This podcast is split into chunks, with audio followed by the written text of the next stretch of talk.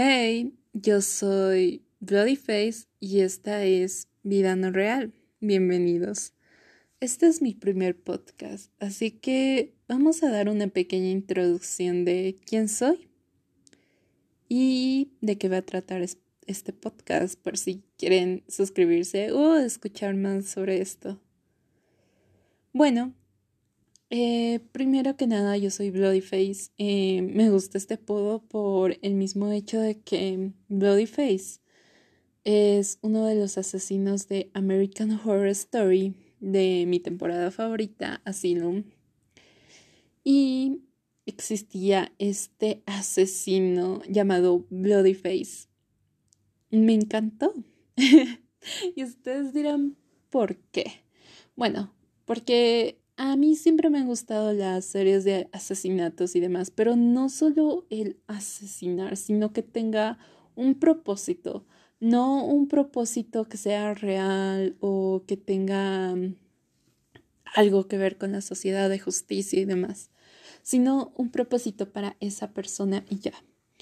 Algo raro, como lo era mm, Aníbal Lecter eh, en El silencio de los corderos. Si bien esta historia no es real, lo sé, y la serie estuvo genial, qué lástima que se haya cancelado y hoy en día sigo esperando que se reanude porque, wow, era demasiado genial. Eh, pero este señor tenía un propósito con los cadáveres. Mm, los usaba para la comida y muchos de los que le buscaban siempre tendían a comer de muerto a quien estaban buscando. Irónico. Y un genio, eh, psicológicamente hablando. Tal vez exista cierta admiración en esa parte. Y bueno, otra de las películas que también me gustó muchísimo es de La Masacre en Texas, que trata sobre este señor que es un carnicero y que empieza a matar a la gente y empieza a usar sus pieles y huesos para construir muebles, cucharas, lámparas y demás. Y estos dos asesinos, eh, si son bien cereales, ah, o sea, igual había un asesino que igual le encantaba la piel de los demás y siempre secuestraba a una persona que le parecía su piel muy bonita para hacerse un abrigo y lo secuestraba en un pozo, les daba loción, todo para que cuidaran su piel, pero ya cuando estuvieran listos, los mataba y solo extirpaba la piel para vestir con ella. Lo sé, algo loco y algo tiene que ver con las pieles y mutilaciones y demás y el saber cómo usarlas. Eh, igual hubo una película de terror muy antigua de una isla que de hecho eh, supe que fue demandado por el mismo hecho de parecer demasiado real. Pero era increíble la actuación de ellos porque realmente hasta yo en cierto punto lo vi cuando era niña y pensé que era un documental. Así que no culpo porque los hayan demandado. Pero llega, eh, siguiendo el tema de mi nombre, es por eso mismo. Me gusta ese tipo de series y ese tipo de protagonista asesino que tiene un propósito con sus cadáveres y juega psicológicamente con ellos como es Aníbal Lecter. Los demás no tanto, pero Bloody Face al igual era un psiquiatra y era como, ajá, y sabe cuál es el perfil de este asesino. Incluso se le preguntan, y eres como, ah, seguro es así, ya sé. Y se le estaban preguntando a él, una locura, ¿verdad? así que, bueno, es por eso que mi nickname sería Bloody Face. Y es así como me voy a presentar hasta que tenga la confianza de decir mi verdadero nombre. Otro es que yo soy de Bolivia, vivo específicamente en La Paz, eh, yo estudio psicomotricidad. Ya estoy casi por terminar, así que Seguro que muchos de ustedes no saben qué es psicomotricidad. Bueno, la psicomotricidad es una disciplina que trata sobre el cuerpo, la mente y lo socioafectivo. ¿Qué quiere decir esto?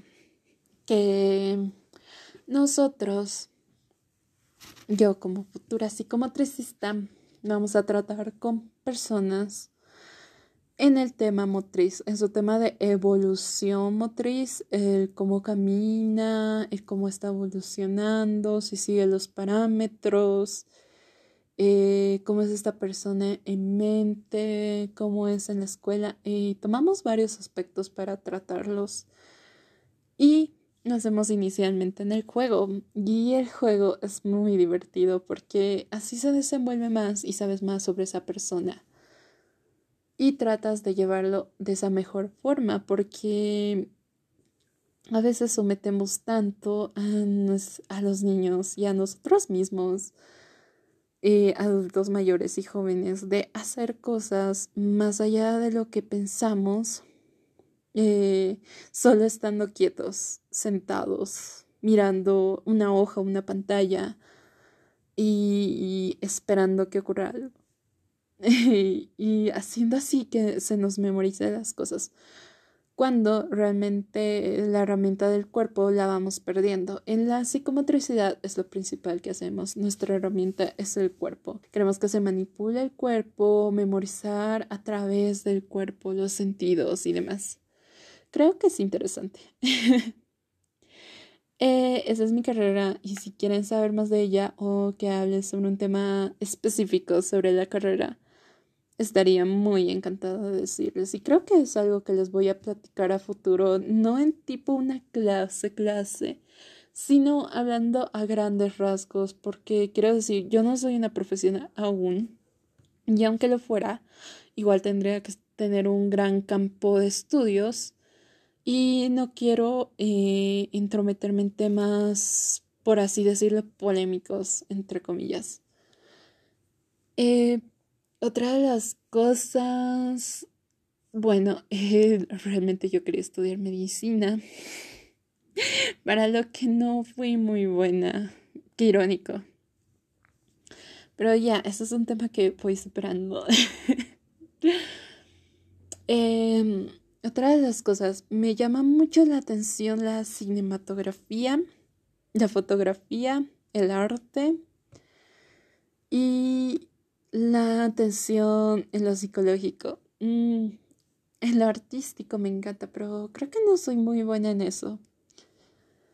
Aún así, pues trato de dar mi mejor intento en todo. Y pues eso es lo que mayormente no entiende. Y es algo frustrante porque algunas personas sí se desempeñan a la primera, pero otras tendemos a tardar. Y es como, hey, no estás de acuerdo a lo que exigimos en nuestra sociedad. Queremos más cosas. queremos, queremos que estés concentrada hasta el límite del tiempo. Y es como, dude, ¿por qué hacen eso?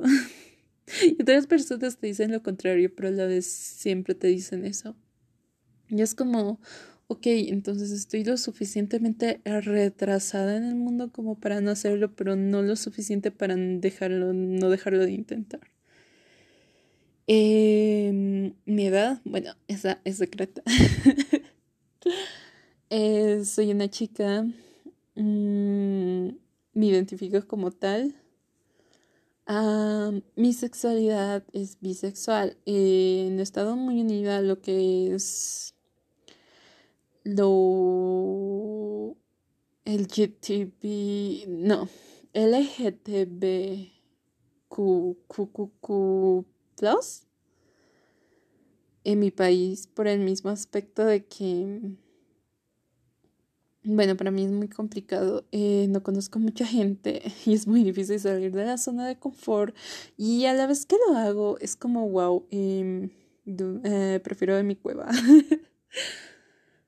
he asistido a algunas marchas. Eh, la gente en esta comunidad es sumamente grandiosa.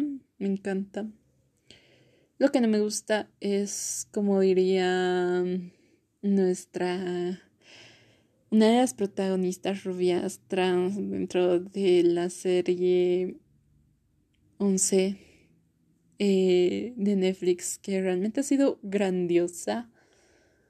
Para mí ha sido una de las mejores series que se ha visto dentro de Netflix, lo siento. Pero tomar distintos parámetros del mundo y contactar a diferentes personas a través de una misma mente se me hace fascinante. Pero esta chica, volviendo al punto, esta chica dice, no sé por qué tenemos que autodiscriminarnos hacia nosotros mismos cuando realmente lo que podemos hacer es incluirnos, somos parte de la sociedad, ya somos personas. ¿Por qué nos estamos autodiscriminando? ¿Por qué nos estamos alejando de eso cuando realmente no deberíamos? Eh, no estoy, estoy parafraseando, pero es más o menos lo que ella dice. Y es algo en lo que siempre he estado totalmente de acuerdo. Es porque, como una comunidad, tienes que distanciarte de las personas. Y es como, güey, o sea, soy una persona. Tengo diferentes gustos, es verdad, pero ¿quién no los tiene?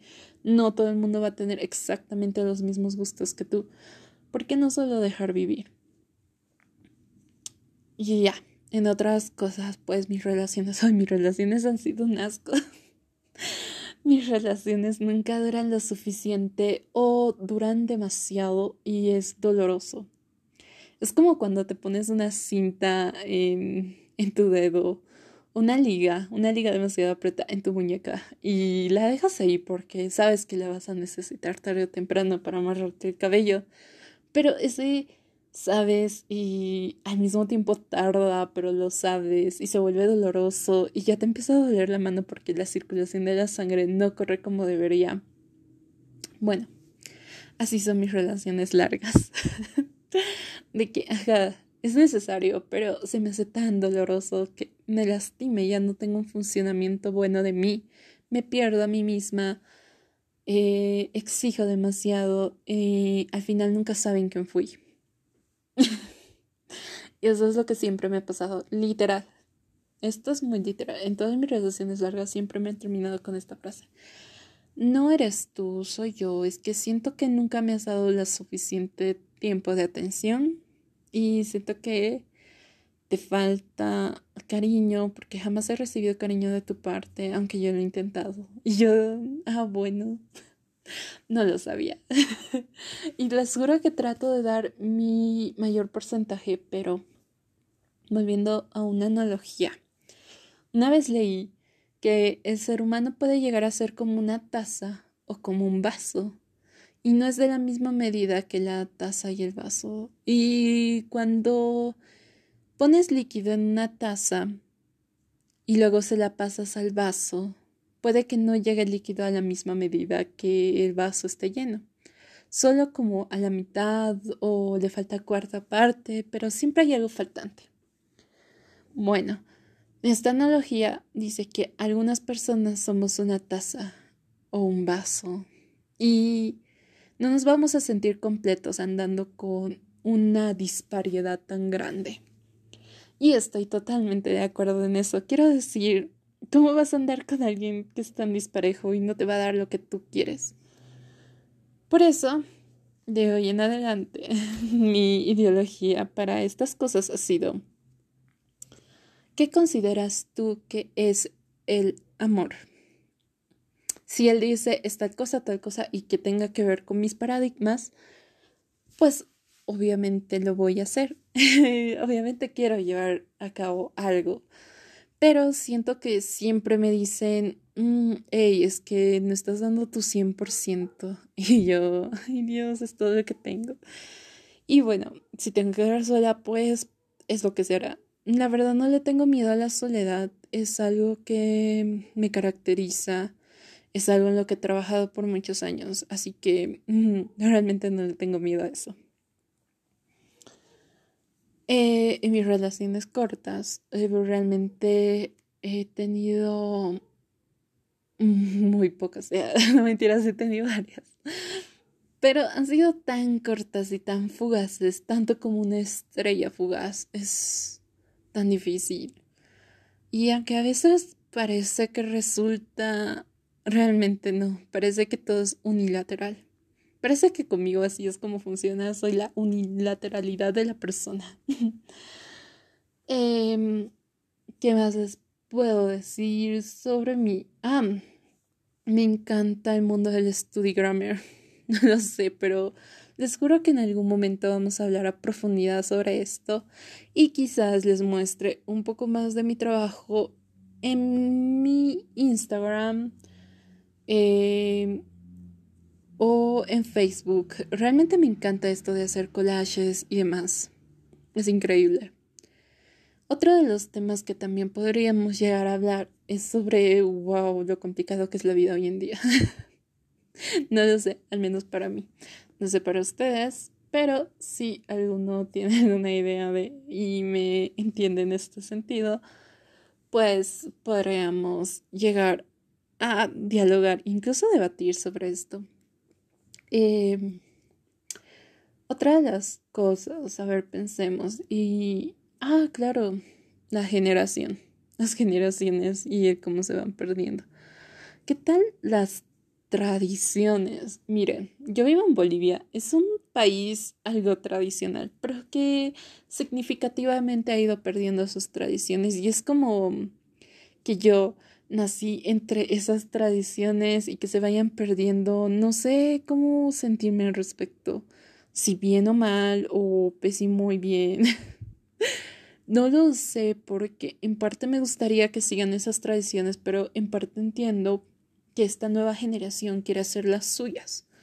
Pero bien dice el refrán de que una historia se tiende a repetir si no la has leído lo suficientemente bien. Siento que es verdad porque lo hemos notado. Y otra de las cosas que no me gusta de mi país es que hay mucho rencor hay mucho demasiado rencor que no nos deja progresar y avanzar más allá. Quiero decir, ¿por qué no avanzar y dejar esos rencores afuera? Y esperar un mejor futuro, porque hasta el día de hoy mi presidente sigue con el hecho de que no, es que nuestros antepasados, y sí, la verdad, de las personas conscientes de que, mira, si nuestros antepasados hubieran tomado el mando del mundo, eh, todo estaría demasiado bien. no sé si demasiado bien, porque igual tenían sus rarezas. Quiero decir, eh, ganaba un equipo y se lo dabas como, como sacrificio a tus dioses. Es como, wow, ganar y es perder de alguna O el sacrificar bebés y sacarle su corazón antes para que lo vea la persona. Quiero decir, me encanta lo sangriento, pero Vamos, esas cosas eran barbáricas.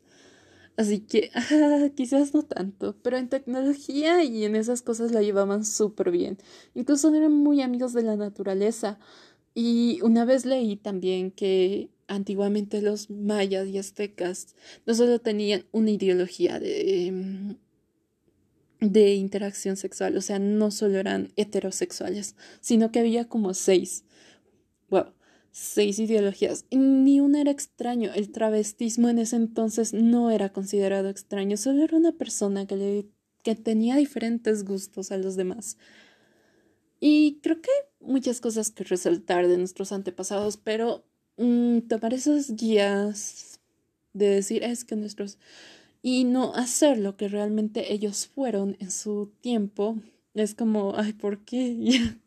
Porque igual yo recuerdo que en esas épocas igual eh, existían algunas malformaciones y demás, y nadie los consideraba raros o los hacía a un lado o los ocultaba, sino eran seres benditos de la tierra. Pero hoy en día es como, entre más oculto mejor. Y eso es algo que, algo que estuve en la psicomotricidad de los niños que tienen estas diferentes deficiencias estos niños que nacen con diferentes aspectos eh, y que los tomen en un mal sentido, a mí no me agrada. No lo sé, entre más oculto mejor. Hoy en día ese parece ser el lema de la sociedad con estas personas. Pero ahí están, existen. Y luego me fui interactuando más con estas personas y es como, wow, sí existen. Y no les gusta que los tomen así como, ay, es que es súper especial O igual, al igual que la comunidad LGTBI, o sea, no les gusta que sean considerados con una etiqueta, porque al igual son seres pensantes, pueden tomar decisiones, algunos de ellos, no hay que ser honestos, pero la mayoría de ellos sí puede tomar decisiones y tener una gran voz. Y quiero decir, wow, es una gran voz. Hay muchísimos que toman esto en cuenta. Quiero decir, Stephen Hawking fue uno de los hermanos más inteligentes y sufrió de atrofia muscular. Y sigue siendo uno de los hermanos más inteligentes y divertidos y sensatos que hay dentro de la ciencia. Y nunca, nunca ha ganado un Nobel.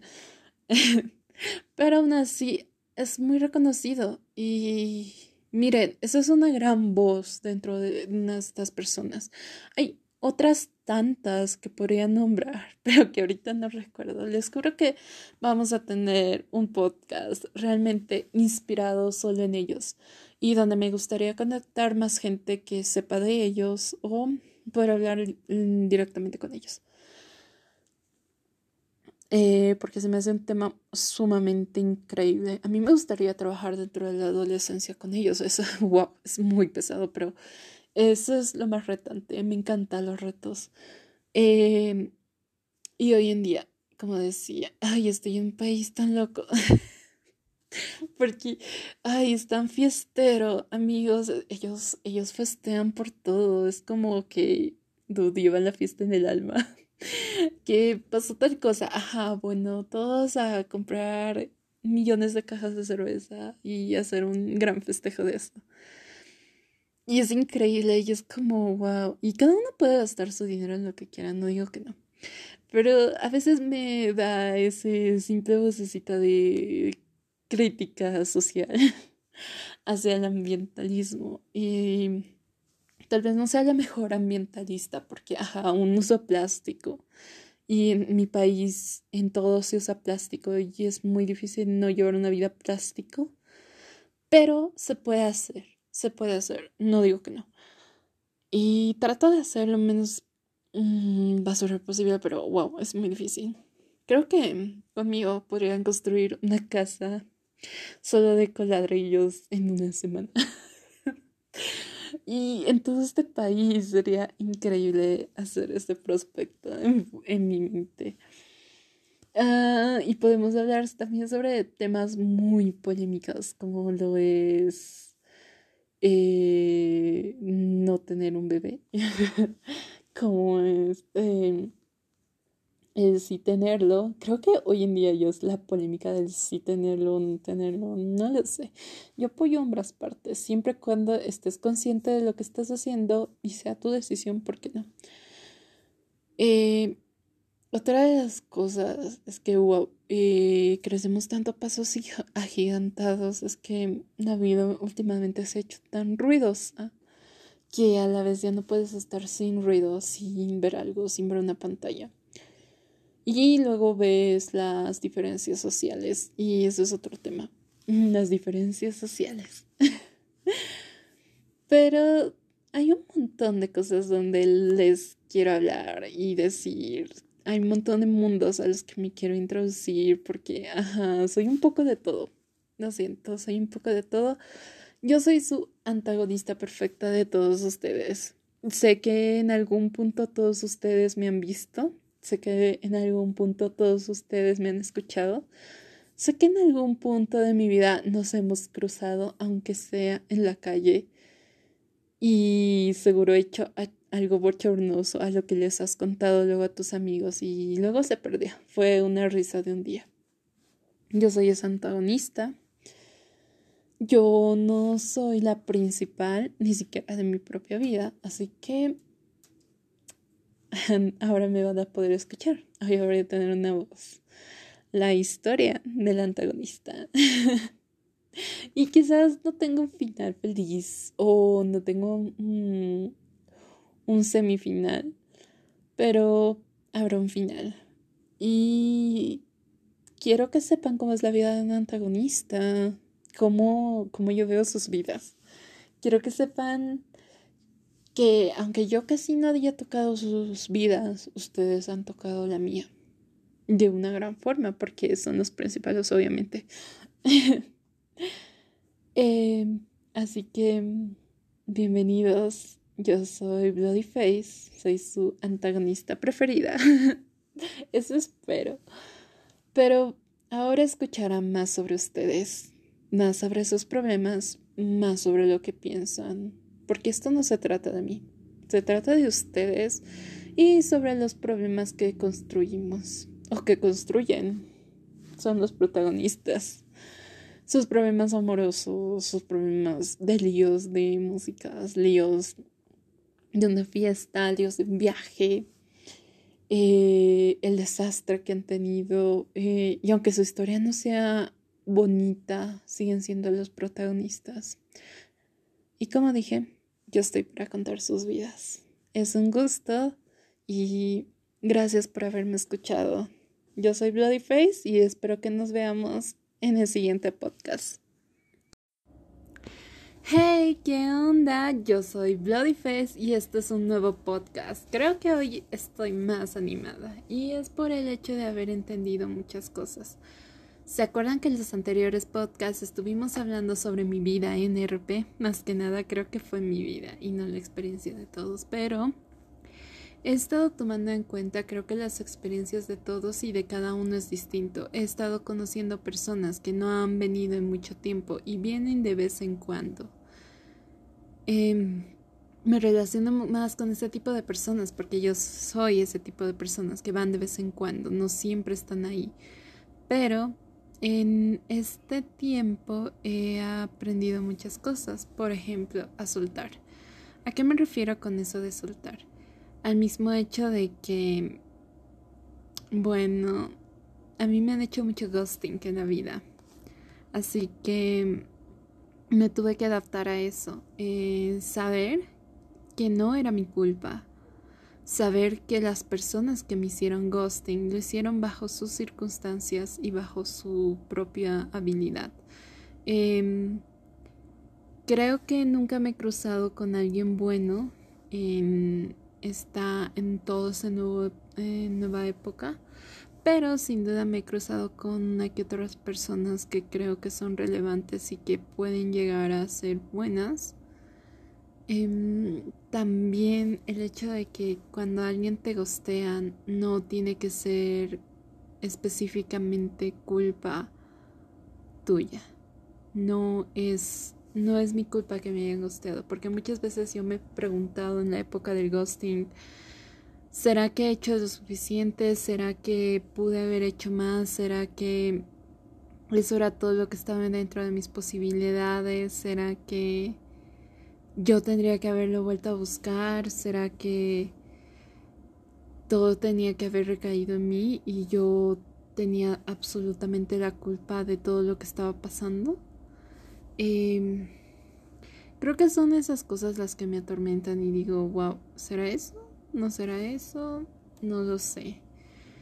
Y al final tratas de buscar como la última charla, ¿sabes? La que dices, oye, yo realmente me sentí mal con lo que me hiciste, yo realmente me sentí pésimo con todo lo que has llegado a hacer dentro de mí, dentro de, de mí como persona, lo que me has hecho, todo lo que me has causado, yo creí que realmente tendríamos una buena amistad, o sea, todas esas cosas, pero realmente me he dado cuenta que ese no es el problema sino es problema de esa persona, el no haber tenido una responsabilidad afectiva, el haber tenido problemas, el no haberlo dicho de frente, el haber, el simplemente no haber sido esa clase de persona que yo quería que fuera.